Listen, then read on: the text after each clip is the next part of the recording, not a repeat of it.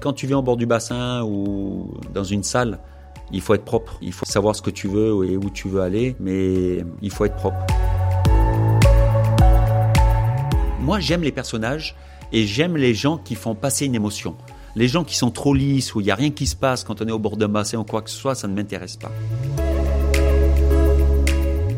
Je sais que je suis exigeant, un peu, des fois un peu trop, je le sais, mais j'ai été euh, formé comme ça. Bonjour et bienvenue dans Œil de coach, un podcast de la rédaction du groupe Nice Matin qui vous emmène au plus près du terrain. Œil de coach, c'est une rencontre, un échange, un voyage au cœur des vestiaires, au contact des entraîneurs professionnels. Dans le domaine du sport, les coachs sont des mentors. Du début à la fin, ils prennent en main les sportifs, les conseils, les guident et les rassurent pour les amener jusqu'au plus haut niveau. Mais leur engagement total n'est pas toujours compris et la fonction n'a rien de facile. Ça tombe bien, ces acharnés de travail vont tenter de l'expliquer, de la décortiquer, de se livrer aussi. Des entretiens à retrouver chaque semaine. Je suis Vivien Seller et pour ce quatrième épisode, je vous emmène à la rencontre de Franck Esposito, ancien nageur médaillé olympique, désormais entraîneur au Cercle des nageurs d'Antibes. Œil de coach, épisode 4, partie 2, c'est parti.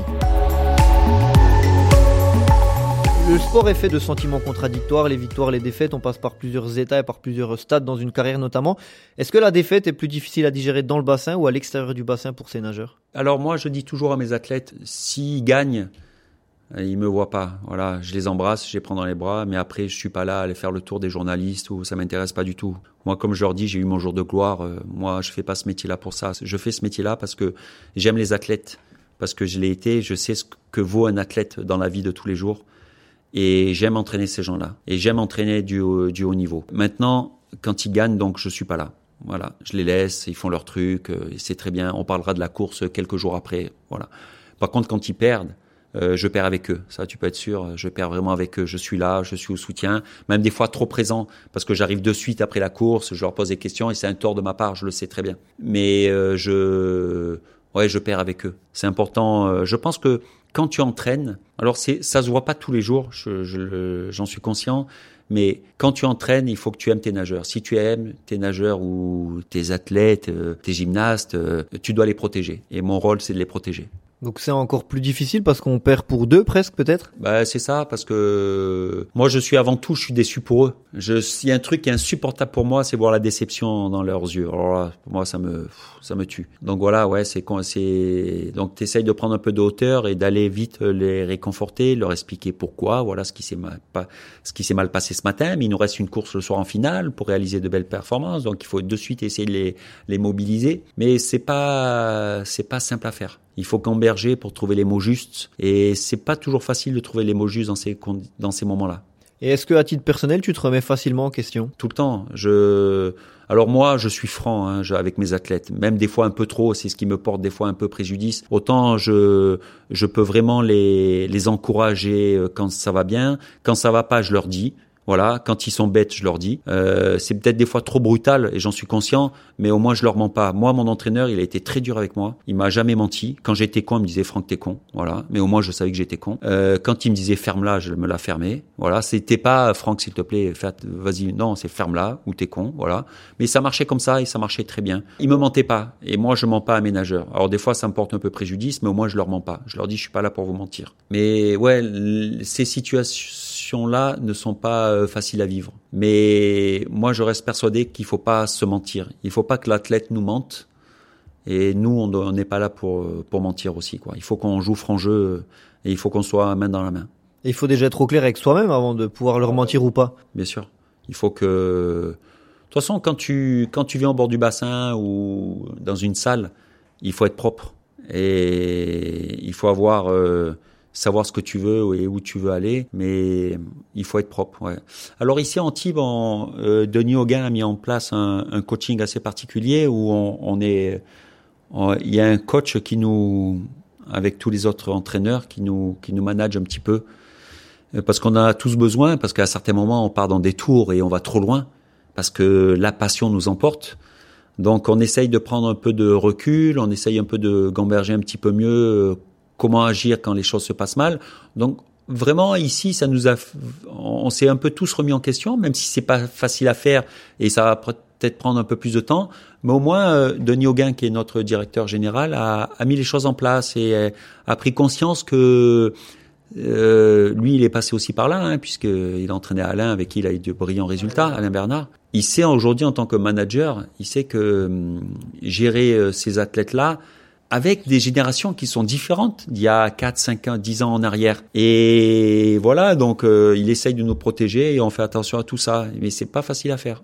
Est-ce qu'on peut s'inspirer d'entraîneurs d'autres disciplines ou comme chaque discipline a ses spécificités, c'est différent Il y a des choses à prendre? On peut, on peut. Euh, tu sais, le coaching, euh, c'est. Moi, je dis toujours que le coaching ou le management, ça s'apprend pas. On a ça dans le sang. Tu fais ça. Moi, mon, mon coach me disait toujours, tu nages avec ton caractère.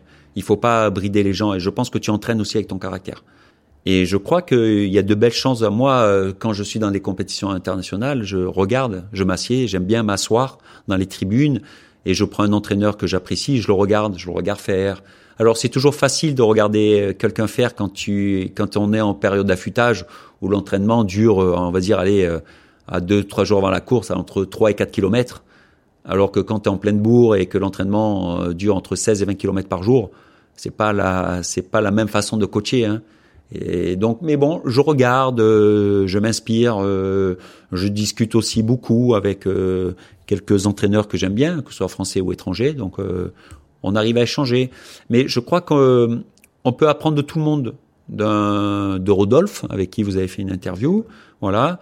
Voilà, parce que Rodolphe a l'air d'être un entraîneur assez calme, assez zen, même si ça doit bouillonner au fond de lui. mais, mais voilà, on, peut apprendre de tout le monde, bien sûr. Je crois savoir que dans les entraîneurs que tu apprécies, on, m'a glissé une information, il y en a un que tu surnommes Dieu. Est-ce que ça te parle? Alors dis-moi. Un entraîneur de basket français mythique, très connu à Antibes. bien sûr, ah oui, Jacques, je, je suis fan. Quand je nageais, euh, donc euh, j'ai nagé ici à Antibes pendant longtemps et avec euh, ma femme Laurence, on allait voir euh, Antibes jouer au basket. Et à certains moments, j'ai, je n'ai vu aucun match d'Antibes, mais je regardais Jacques, euh, Jacques Monclar, qui était pour moi quelqu'un, et je ressens beaucoup à Jacques, je crois, dans ma façon de coacher, où je suis quelqu'un qui peut être très calme, très zen, mais je peux vite, très vite m'emporter. Et Jacques était pareil. Et pour moi, c'était un vrai spectacle. Et pour moi, à certains moments, Jacques n'était pas entraîneur de basket, mais il était plus euh, homme de théâtre comme Luis Fernandez était euh, quand il était entraîneur de Paris Saint-Germain. On regardait plus euh, Luis Fernandez que que, Paris euh, jouait. Et j'aime ces gens-là parce que moi j'aime les personnages et j'aime les gens qui font passer une émotion. Les gens qui sont trop lisses où il y a rien qui se passe quand on est au bord d'un bassin ou quoi que ce soit, ça ne m'intéresse pas. Moi j'aime quelqu'un qui peut être calme, qui peut exploser ou ça boue. Ça boue parce qu'il y a la passion qui emporte euh, la chose. Mais ça boue l'instant de deux heures, de deux heures d'entraînement ou deux heures de match. Euh, en dehors, moi je dis toujours à mes athlètes, voilà comment je suis. En dehors, l'entraînement est terminé. Le, le moment où je dis que l'entraînement est terminé, c'est fini. Je redeviens Franck, je suis plus votre entraîneur, je suis votre pote. On discute de tout, de rien. On peut discuter de, de tout. On peut discuter euh, de filles avec mes nageurs. Je peux discuter de cinéma, de lecture, de tout. On discute de tout. Je suis Franck. Je suis plus entraîneur. Mais par contre, quand l'entraînement commence, je deviens entraîneur. Quand l'entraînement, il y a une barrière à pas, voilà. Et ça, c'est important. On parlait de Jacques Monclar, on rappelle pour ceux qui ne le connaîtraient peut-être pas, ancien grand joueur d'Antibes, entraîneur d'Antibes, euh, et aujourd'hui consultant vedette notamment sur Beansport pour le basket. Est-ce que tu, as besoin au quotidien de, t'organiser pour la préparation des séances? Est-ce qu'avec l'expérience, il y a beaucoup de choses qui se font au feeling? Comment ça se passe? J'ai un, j'ai un, moi je marche, j'ai, j'ai été, euh, alors moi, j'ai eu un entraîneur qui s'appelait Monsieur Guizien, qui était très très rigoureux. Il arrivait, il faisait ses entraînements le dimanche après-midi et il faisait donc ses entraînements. Donc, il avait 11 séances à faire le dimanche après-midi. Il faisait ses 11 séances. Donc, rien ne changeait dans la semaine. Que tu pouvais être en forme ou tu pouvais être très fatigué, il changeait pas une ligne, il changeait pas une virgule ou quoi que ce soit. Il changeait rien. Il était hyper rigoureux. Bon, euh, on pouvait aimer et on pouvait détester à certains moments. Et j'ai connu quelqu'un avec qui j'étais mais vraiment très proche, Guy Giacomoni, qui était fantasque un peu comme moi. Il avait sa rigueur, mais il était capable de, à certains moments, de changer complètement sa façon d'entraîner, sa façon de manager. Il était très fantasque. Et en fait, j'aimais à la fois cette rigueur de Monsieur Guizien et j'aimais ce côté fantasque où il fallait ressentir les choses, il fallait avoir l'œil. Et je pense que j'ai pris des deux.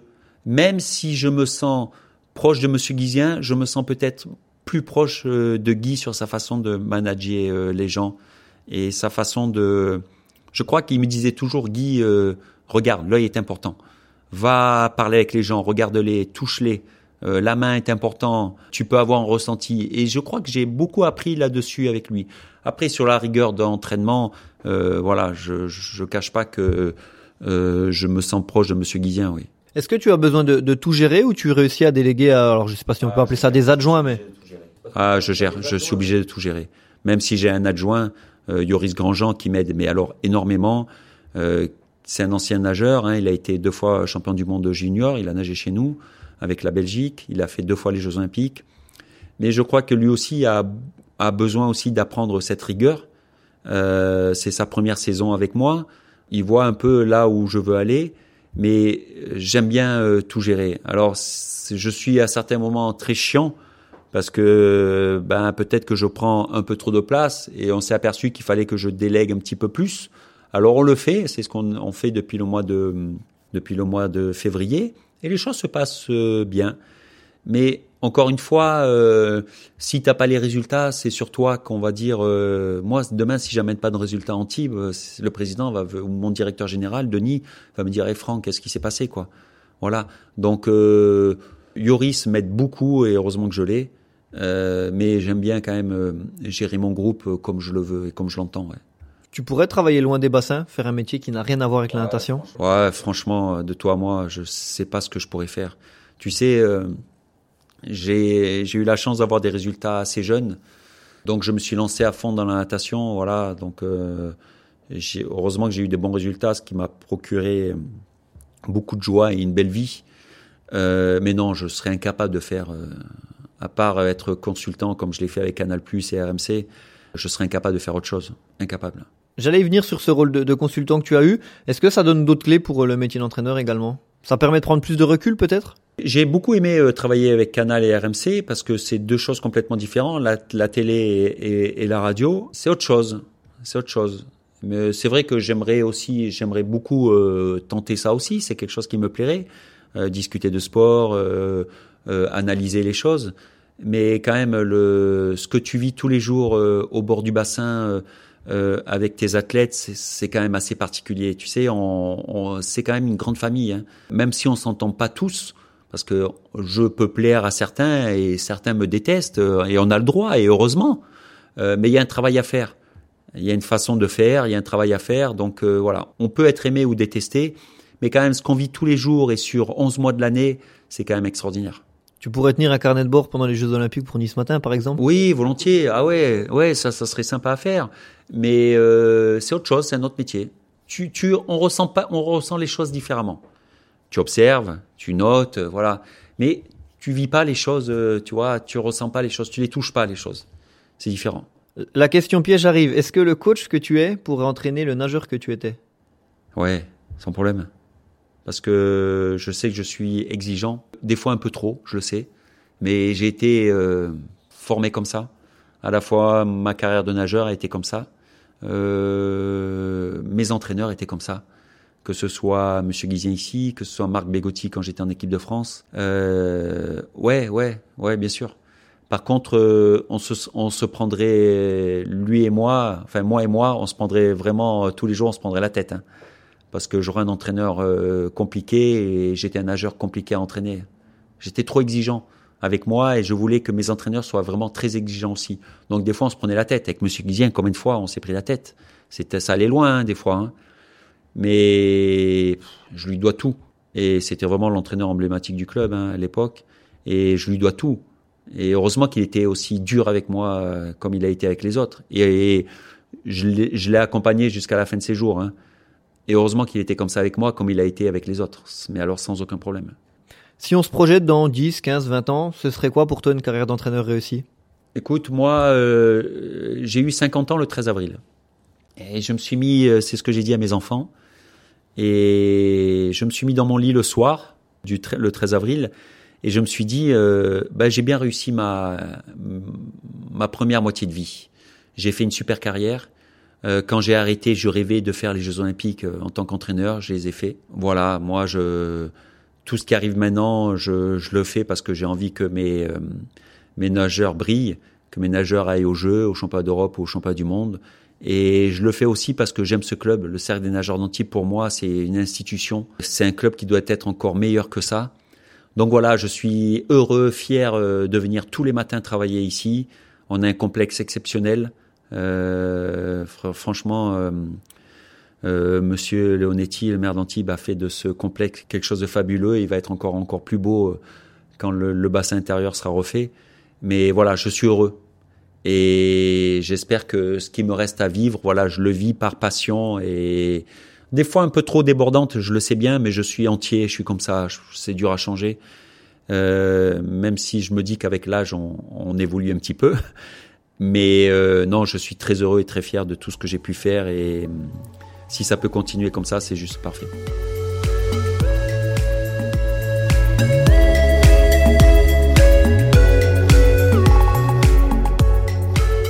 Si vous êtes encore avec nous, c'est que vous avez tenu le coup, vous êtes allé au bout de cette partie et on vous en remercie. Mais restez bien avec nous, les aventures de ces entraîneurs se poursuivent chaque semaine. En attendant, n'hésitez pas à vous abonner et à partager ce podcast autour de vous. Si vous avez des remarques, vous pouvez m'envoyer un mail sur l'adresse suivante vseler@nismatin.fr, vsei 2 ler La suite au prochain épisode.